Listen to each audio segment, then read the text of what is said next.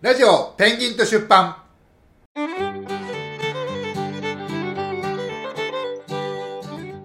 皆さんこんにちは西葛西出版の中村ですこんにちは、アシカです。というわけでですねちょっと今日今日は、はいあの本の話をしようかなと思って、はい。第1回目以来えですね。ーそうそうそうまああの諸事情で一番当たり障りのない話がした いしたいというのがあってですね、はい。でまあいろいろあるんですけど人生ね、うんうんいろいろあるし反省しなきゃいけないこともあるし、はい謝んなきゃいけないこともあるしはい。それでもやっぱり楽しく生きていかなきゃいけないそうですね。それもやんなきゃいけなくそうてあり、たいはい僕らにとってやっぱコンテンツ作ることが大事なんでね、うん。はい。で僕がコンテンツ作るっていうかあの最初にその本を書きたいと思ったら小学生の時なんですけど、うん僕が出会ったねこのジュール・ベルヌという作家がいてですね、ジュール・ベルヌ。はい。そう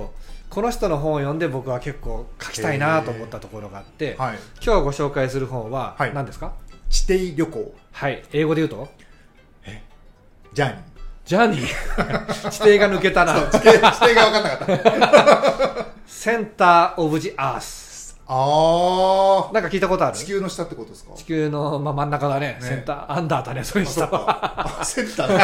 だ。センター・オブ・ジ・ アース0.4級なんで。あの、ディズニーシー行ったことありますかはい、はい、あります。あ、なんかそんな名前の。ジェットコースターみたいのさ、ありますの、火山があるじゃん。はいはいはいはいはいあの火山の下にセンターオブジェアースってやつがあるんであー、あったあった、はすい。よ。あれは、あれのモチーフがこの地底旅行なんですよ。へーちょっとファンタジーアレンジしてあるんだけどね、あはいれはね。はい。あ、そうなんだ。で、この本が僕はとにかく大好きで、はい。えーっと、なんていうのかな。僕がサッカー旅のこと書いてるときは、うん結構ジュール・ベルヌっぽく書いてるんでえ、す。そうなんですね。そう。参考にしてるというか。参考っていうか、もうこれが冒険が大好きだから、うん。ただのサッカー旅でも僕冒険にしちゃうわけですよな。るほど。そ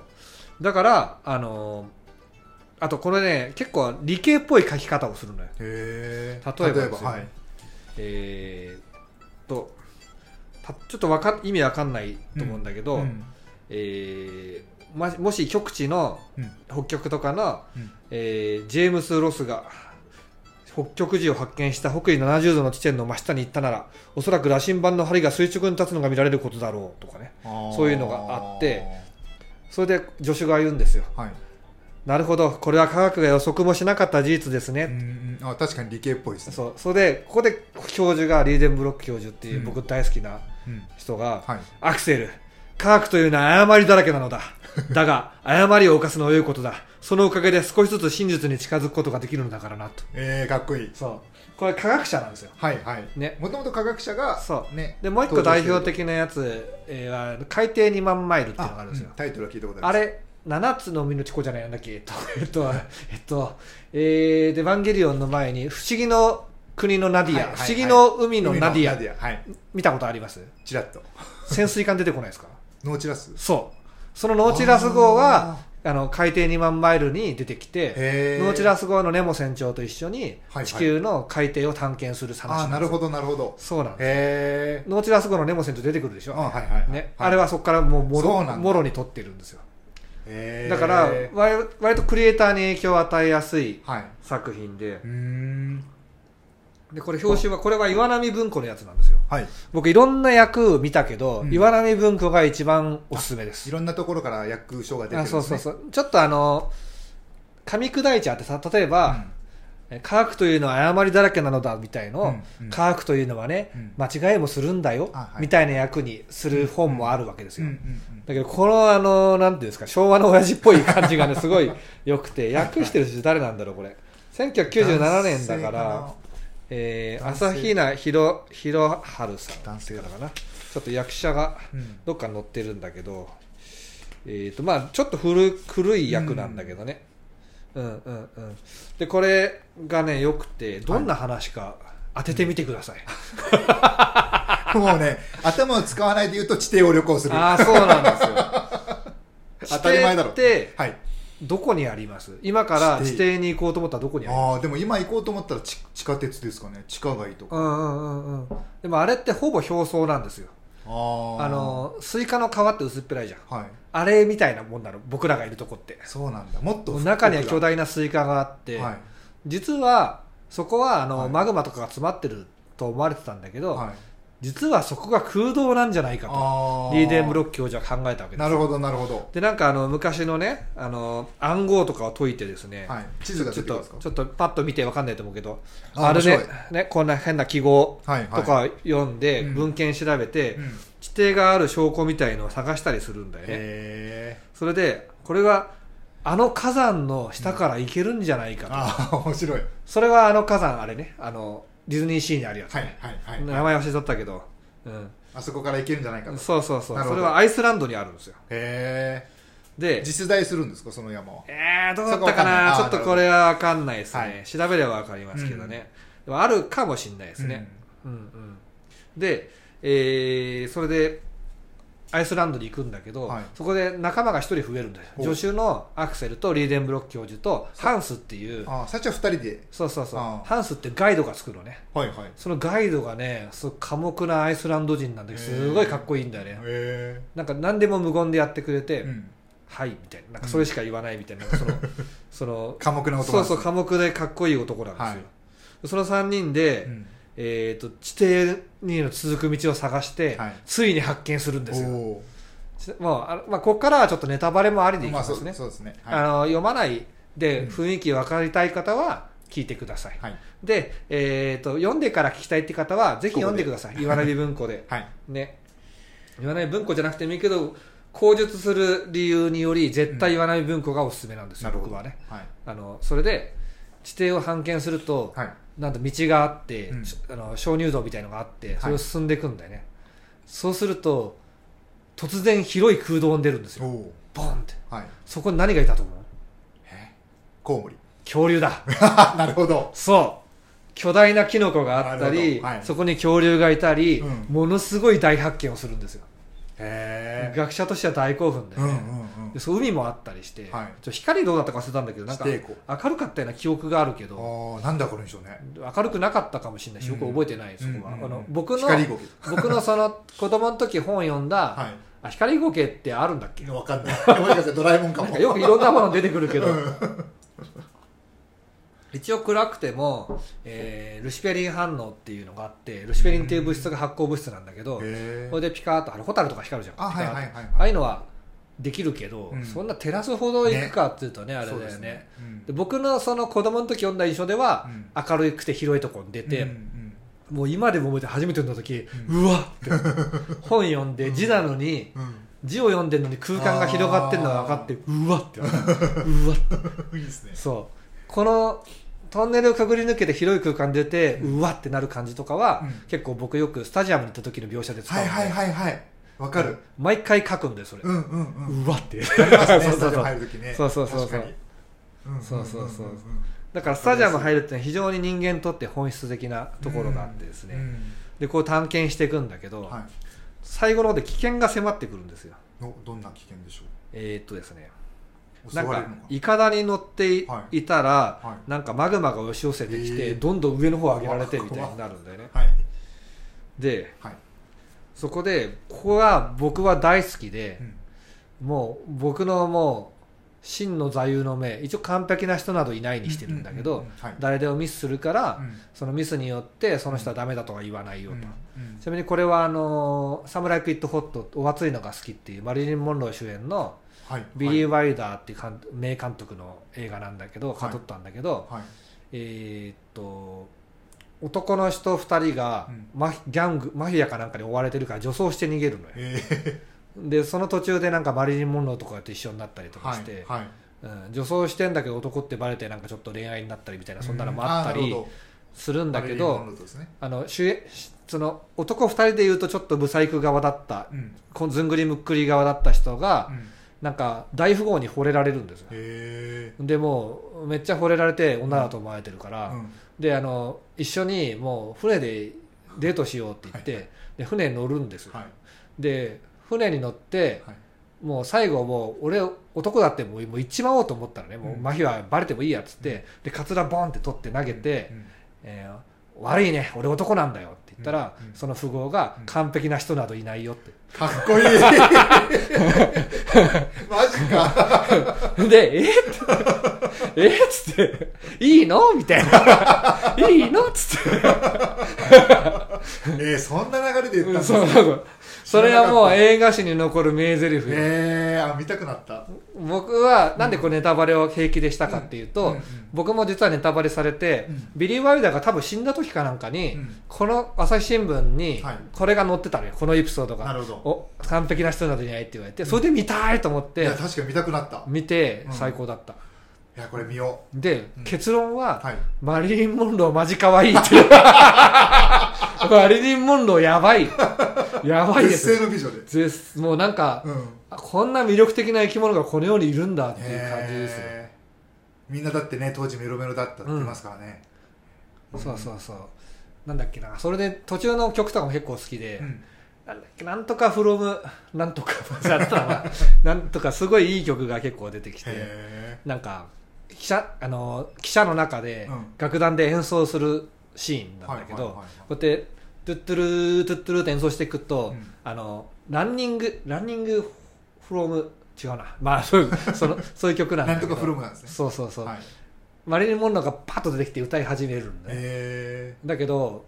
なんかマリリン・モンローめっちゃ気難しくてーうん、あの楽屋から全く出てこないとかよくあったらしいねあそうなんですでねあ本物のそうそうそうそう役柄じゃなくてマリリン・モそンうローそう自そう体そうがはいではいもう歌歌がついに取れねえぞってなって、うんうんうんどうする大役でやるみたいなことを聞こえるように言って、うんうん演奏して、うんそしたら「いや私が歌うわよ」ってなるほどできたみたい な確かそんなエピソードだったと思う、エピソードねはいはへい、ーちょっとぴったりそのシーンでそれだったか、うんうんえーっとちょっとはっきりしないんだけど、うん映画好きの人はそういうの詳しいと思うけど、うんううんんちなみにその主演の人はマリリン・モンローとキスするシーンがあって、はいさぞ羨ましいやと思ったら、はいヒトラーとキスするようだったっていうあー要するに独裁者が、う んうんうん恐る恐るみたいだったって言って当時で炎上してたっ ぽいけど確かマリリン・モンローに謝罪したんだっけな確か誰を誰と言ってるんだとそうそうそうそうジャック・レモンだったからなんかそんなうーょっと話はまあでも気持ちはわからんではないですけどね話は変わりましたけど、なんかねはいはい完璧など人などいないと、うんで他人に対してはそういう姿勢でいようと僕は思っていて、うんはいえーっとだからほら足利さんわかるでしょうんうん近くにいるとわかるよね、で、えーっともう一つ僕のこのちょっと長めの座右の銘はいがあるんですよはいちょっと朗読していいですかどうぞはいあのまず助手が言いますうん僕たちはたとえ溺れたり潰されたりしないで飢え死にを免れるとしても生きたまま焼かれてしまうかもしれませんねマグマが来てるから、うんで飯もあんまないんだよねうんおじはあ教授ね、うんは肩をすくめただけでまた自分の考えに沈んでいった1時間が経過した気温がまた少し上がったのを除けば状況には何の変化もなかったついにおじが沈黙を破ったさて決断しなければなるまい決断と私は答えたそうだ体に力をつけなければならん少しでも長く生き延びようと考えて残った食料を五升大事に取っておくならば体は最後まで弱ったままだろうええ最後までそんなに先のことじゃないでしょうけどねそこでだもし救われるチャンスが来て行動が必要になった場合そのための力をどこから出したらいいんだ絶食でフラフラになっていたらどうにもならんだろうでもおじさんこの肉を食べてしまったら何が残ります何も残らんよ、アクセル。何も。だが、いくら見つめていても栄養にはならんだろう。お前の言うことは、意志を失った男、エネルギーのない人間の考えだ。ちょっと読み間違えた。えっと、えっとイントネーションがお前の言うことは、意志を失った男、エネルギーのない人間の考えだ。それじゃあ、おじさんはまだ絶望していないんですかと、私はイライラしながら叫んだ。叫んだんだ。それじゃあ、おじさんはまだ絶望していないんですかするものかと、おじは断固として答えた。なんですってまだ助かる可能性があるって言うんですかあるとも。もちろんある。良いか意志を持った人間であれば、心臓が動いている限り、肉が生きている限り、絶望に陥ることなどわしは認めんなんという言葉だろう ってこのシーンなんですよいやあー熱いでしょ熱いですね意志を持った人間であれば、心臓が動いている限り、肉が動いている限り、動いている限り、絶望に陥ることなどわしは認めん認めないってすごいですねそう。絶望に陥ることはないじゃないですもんねそう。意志を失ったらそうなるから、意志を保つために肉を食うぞと。うんうんうん石を失ったらそこでおしまいだって、うん熱いでしょ熱いですね座右の銘に扱いづらく てこれ長い、そうなんですようん、かっこいいでしょかっこいいなんという言葉だろう。このような状況の中で、こんな言葉を口にできる人間は、確かに筋金入りの強さを持っているに違いない。って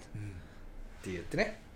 ここで脱出できるかできないかっていう。クライマックスまああのーこれもね、文法的に、うんあの、ちょっとマニアックな話なんだけど、はい意思を持った人間であるならば、条件1。はい心臓が動いている限り、条件2。はい肉が生きている限り、 はい絶望に陥ることなどわしは認めんとあのじあの現条件説を3つも使ってるんですよおーなんとかでなんとかでなんとかな限りって言って、はいはいはいだから1個でもうんあのダメになったらもうおしまいだってのが分かってるわけだから、そういうことですねはいはい非常に冷静に自分を分析しながらもそれを拒否しているというですねうん非常に学者らしい、へー言い方面白いうん、なるほど学者の、はいあの論文的なへそう論文的なそうそうそうえ良いか会社の運転資金がある限り、 医師が、え経営していく医師がありさえすれば、諦めることなど認めんみたいな。資金がなくなったらもう諦めようっていうから。ね、熱い作品でしょ、うんうんうんで、この先どうなるかとかは、まあ、割とクライマックスに近いんだけど、ちょっとお楽しみで、はいえー、まあ、これはね、まあ子供には読んでほしいよね。うーんあのー、地底旅行のことが好きな人で、はい有名な人がいて、はいえーっとね、バックトゥーザフューチャーって見た。見ました見ましたあの、なんかドクっておじさん見いるじまゃんしたねあの人ちょっと結婚するじゃん、最後の方。はいはいはいはいはい結婚した理由がは、い二人ともジュール・ベルヌが好きだったからなんですよ。だへかえらこういう未知の世界への冒険みたいなことそっが、か SF といえば SF ですからねそう地底旅行もうん。もう SF そうそうそうそうそうそう。だから、うんあの、電車でタイムスリップするんだけど、あの人。はいはいはいもう SF の世界に生きてる人なんだよね。うんというわけで、地底旅行でした。どうですか面白そうですうん面か白そう読んでみたくなりますねうん。これはもうめちゃくちゃおすすめ。はいもう温泉とか持ってってこれだけ読んでればずっと幸福だよあーね楽し。そう、うん電車の中とか旅行する時とかうんもうんうんう良んさそうまた僕も理系だったからさ、うんうんこれはあの石屋さんだよね石っていうか石屋さん地質とか、はいはいそういう鉱石とかね、うんうん生物屋さんじゃないんだけどね、なるほどいやーこのこのセリフがね最しびれま高すねにしびれるんですよ、だから僕はそういう考えなんですようんうんね、ううんん絶望におほらあんま陥んないじゃないですか僕が確かに「あしょっか」とかってすぐ言い出す、 うん、なるほどなでも本から学ぶこととか影響を受そけるうこだと多いですねねだから本を読んでどうするんだとかいうのあるかもしれないけど、うん多分これは YouTube では学べないタイプのなるほどセリフだと思うううんんエンタメだからね、うんエンタメと創作でちょっと、まあ、え創作もエンタメっちゃエンタメかなんだけどもうちょっと日常的だよね YouTube とかだけだとね、うんうんうん動画確かにうん動画ってここまで深いことまで実はいけるんだけど、うんうんそれはそれで本読むよりしんどい長さになったりするじゃないですか、うんやっぱもう映画レベルにならないとこの再現できないじゃないですそかうなんですよねここまでのものでがも映画より本の方がう、んあ内容濃いよねやっぱりわかりますうん想像できるしうん自分の好きなように想像できるじゃないですかうんハリー・ポッター」の一巻う「ん賢者の石」がはいかなり子供向けの仕上がりなんですよ本は、あれれがちょうど2時間の映画でちょうど収まりが良くてはいだんだん分厚くなっていくとちょっと映画じゃ足りないなって感じになってきて、でじゃあどうしようかっていうんで特定のシーンだけちょっと膨らましてなあるほどの要するに見栄えがいいとこだけやるとかいうふうになってったりしたけどね、最終的にはもう前後編になってって、はいはいはい最後の第7章かなんかの、うん前後編の後編だけを見に行くっていう罰ゲームを受けたなんでこうやったけみたいな そうそう全然わからんみたいなあれ誰なんだみたいななんか それなんだ歌丸さんがなんかやってたと思うなるほどまあでも映画もちょっと見に行きたいですねうんうん時間作って、うんはい地底旅行も多分なんか映画化してると思うけあ本ど当です多分でこもれは本で見た方がい本いでしょでいた方が面白いと思いはまいす、ぜひ地底旅行はい、あの中村の書き書いてる文章のうん原点がねうんここにあると思うんではいこの熱この熱なんですようんうんだから僕は熱のない文章はあかんぞと言ってはいいつもあの熱のない文章に編集で手こ入れして熱を入れるじゃないですかそうただ書いとんなこれはって言って、うんうんどういう熱意があって書いてるんですかってうんう言んって、うんね確かにな熱意がない文章面白くないですかそらうねそうそうそ読んうそでてこはそこはでもこのジュール・ベルヌ はもう激アツだからそうそうあーなるそうですよ SF 界の武装錬金ですよ何で武したっけ装錬金知らないかわんないもういいや武装錬金の話はいい やというわけでね、はい、お聞きいただきありがとうございました、はいありがとうございチますャンネル登録といいねマークぜひお願いいたしますそれではまたお会いしましょう